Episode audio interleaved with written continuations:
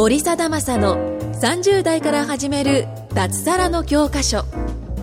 この番組は会員数2500名超を誇る日本最大級の物販コミュニティ投資コミュニティ代表で年商3000万円の森貞正が30代から始める脱サラの方法についてお伝えしていきます。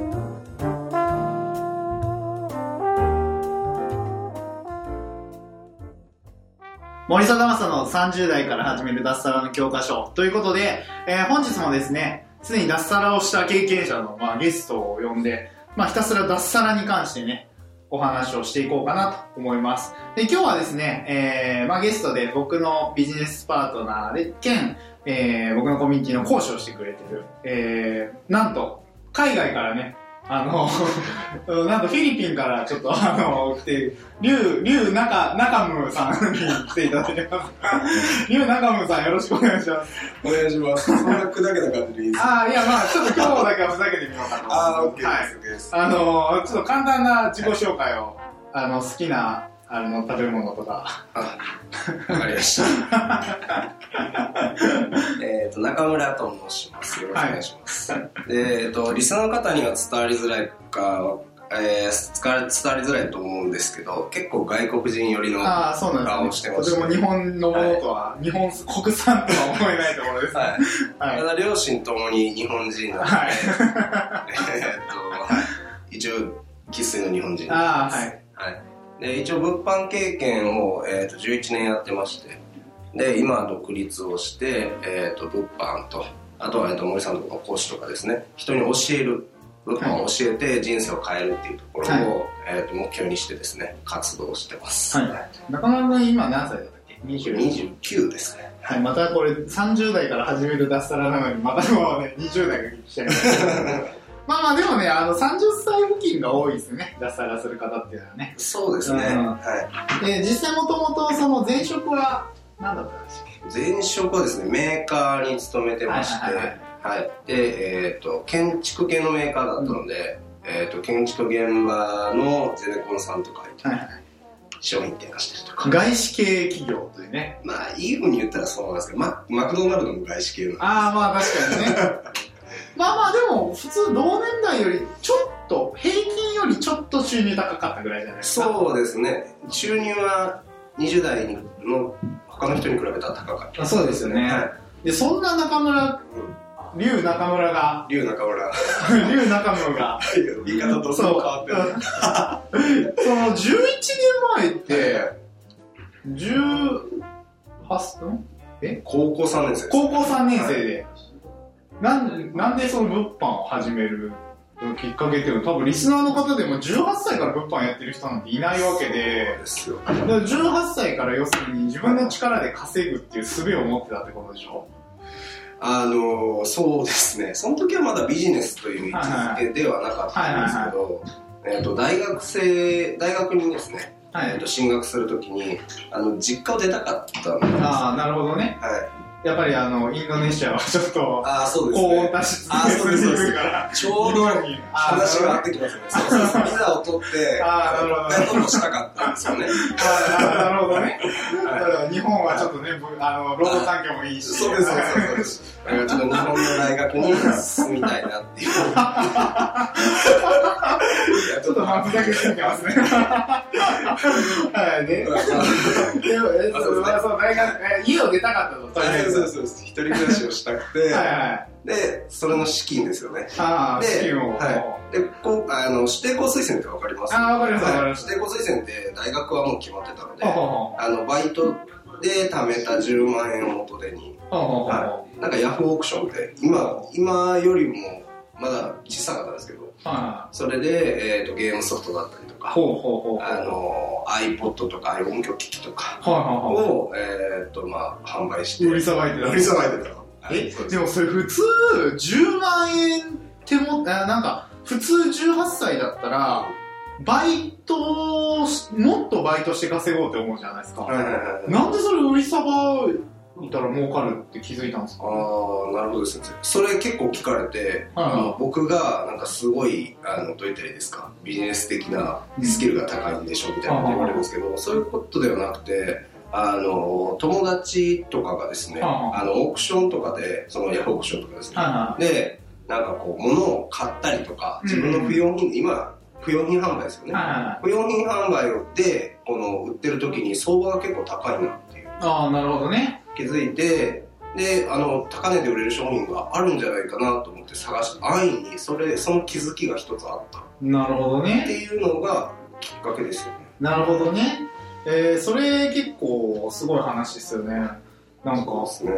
まあ、当時ヤフーオークションって、あの、1999年からなんですね、確か。はいはいはいうん、要するにもう本当に市場が、まあ、出たところっていうか、まだその成熟してない時だから、やっぱりその、物の値段って結構みんな知らないんですよね、本当にね。そうん、本当知らなくて、そこの市場に、やっぱりその、やっぱり安く仕入れるルートであったりとかを知ってたら、意外にうんみんな知らないから高値で買ってくれるんですよね。うんうん。あ昔あの、ほら、エアマックスとかあったじゃないですか。ありましたね。エアマックス95のイエローとか覚えてる、覚えてますね。うんね、あれとか、なんかエアマックス狩りとかあるぐらいのレベルで、なんかその大したことないのには、いすごい値段ついてて、でもそれってオークションサイトとかではやっぱりちゃんと取引されててとか、やっぱそういう、なんて言ってるんですかね、こう、チャンスっていうのはあるんですよね、ねみんな知らないだけで。ううんなるほど、なるほど。で、そこでお金を作った経験があって、でもそれずっとやってたんですか？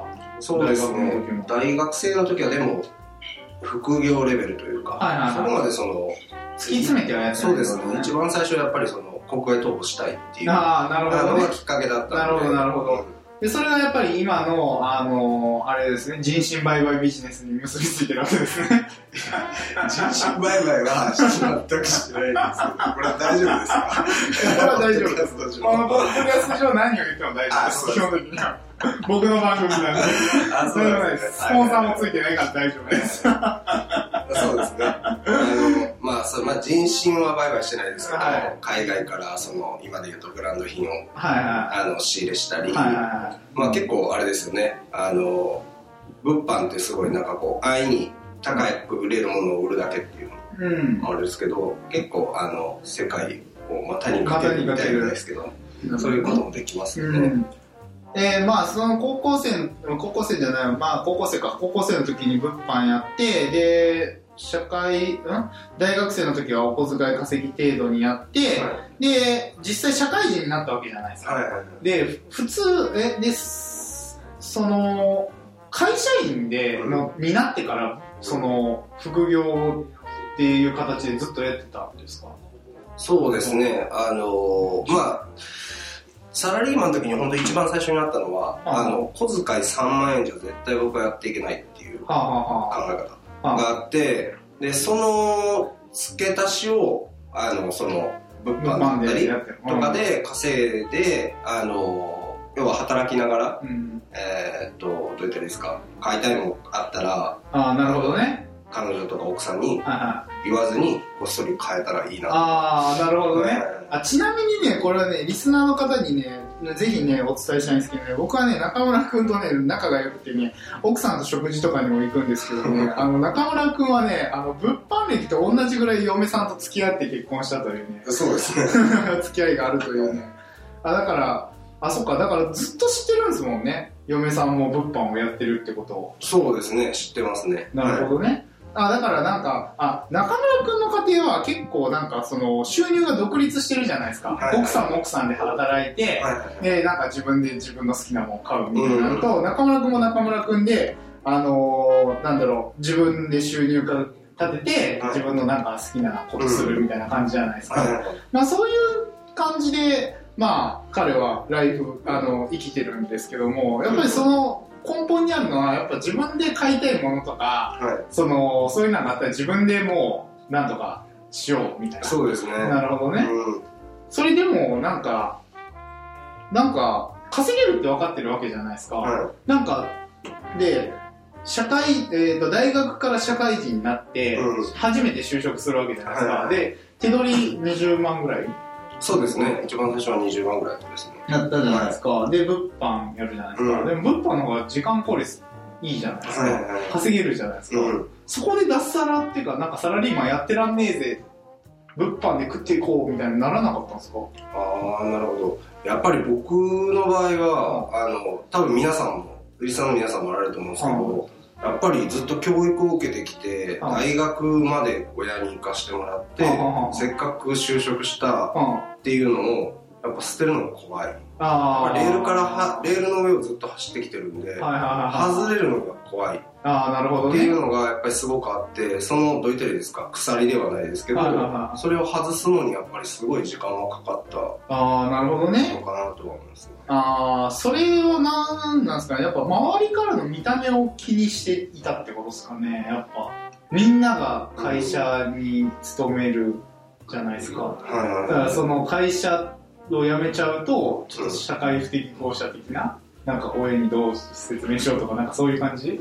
そこまでね具体的に考えてなくて単純に多分皆さん多分多いと思うんですけど単純にあの見えないところに要は飛び込んでいくみたいなんで感じなんでは怖い。い。怖はいいっていう単純なそれだけの気持ちがやっぱ大きかったです。なるほどね。はでも彼はまあリスナーの皆さんたちは聞いてもらいたいんですけど普通に物販で副業で100万とか稼いでたんですよ。結構すごいっすよねそれてかなんかその時になんかはあれでも100万いってからやめようって思ったんだっけ？そうですね。100万行ってから、えっとあこれはビジネスとして成り立つかもしれないなっていう。だから継続的に100万稼げても継続的に稼げないと意味ない。あまあ確かにそうっすよねあとは11年間やってきてるので、うん。あのまあ、物販法でも昔とかブックオフの本セブリとか流行あったあ流行った流行った。懐かしい。りとかそうなんですよ。だからやっぱりその移り変わりっていうのもある程度長い物販歴で見てきてるのでやっぱり収入を得ても硬い形で稼げるようにしてから、えー、と次のあうん。のその独立とかを目指さないと、うん。なかなかきついのかなっていうふうには確かにね。結局脱サラしても1年以内にダメになっちゃう人もすごいたくさんいるわけなんですよね、うん、ただ単純に脱サラすりゃいいってもんじゃなくて、うん。究極言ったら事業叩きつけたらそれは別にアルバイトになっても脱サラは脱サラから、うん、でもそれじゃやっぱね、うん収入を上げ続けないとダメだから、でもなんか僕はその結構すげえなと思うのはまあ外資系とかで働いてて年収まあそこそこあってまあ辞めようって思うのはやっぱ結構すごいなと思いますよね。周りの人とかあでも周りの人も辞めてるか中村の会社は。そうですね。意外と外資系の方は、はい。あの独立志向強いので、部合が大きいからねね。自分でやるから、うんうん。でも、まあ、稼げるって分かってなかったらやっぱり厳しいから、そこの、なんか、一歩目のハードルが高い人はいるかもしれないですね。うんすね。多い、多いですよね。うん。でもやっぱりそういう方って、絶対物販からやった方がいい。あそう思いますね。いいですよね、うん。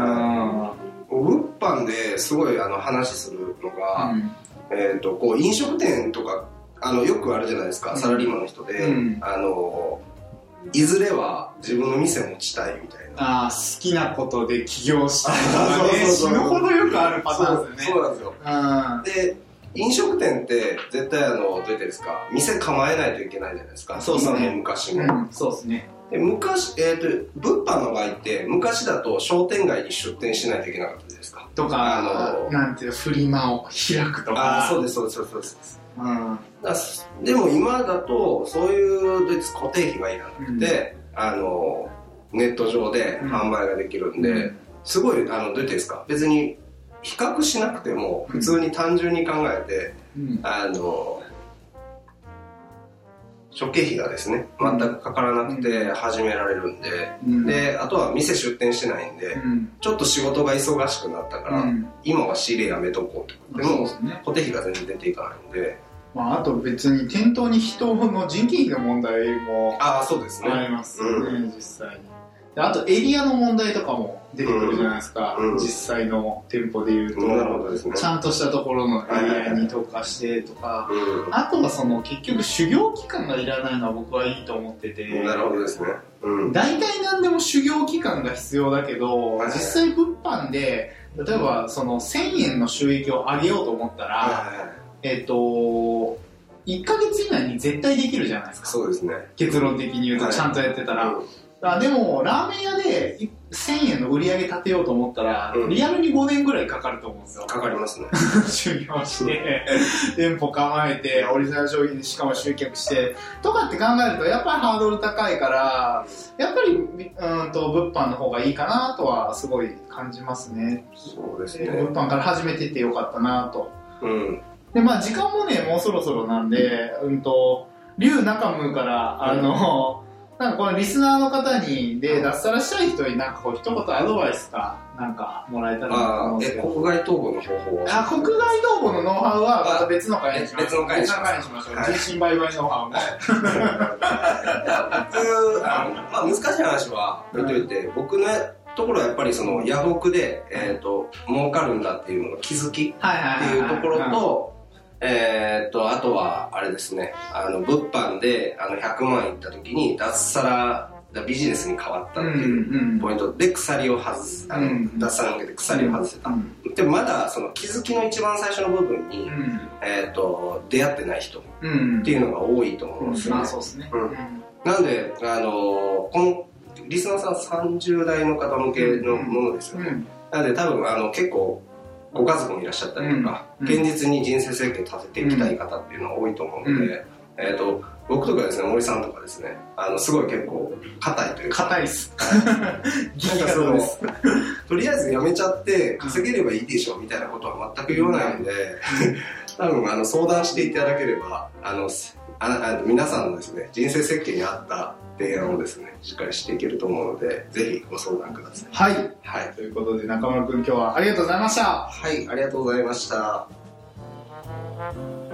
今回も森貞正の30代から始める脱サラの教科書をお聞きいただきましてありがとうございました番組紹介文にある LINE アットにご登録いただくと無料面談全国どこでも学べる有料セミナー動画のプレゼントそしてこのポッドキャストの収録に先着で無料でご参加できます。ぜひ LINE アットにご登録ください。それでは次回もお楽しみください。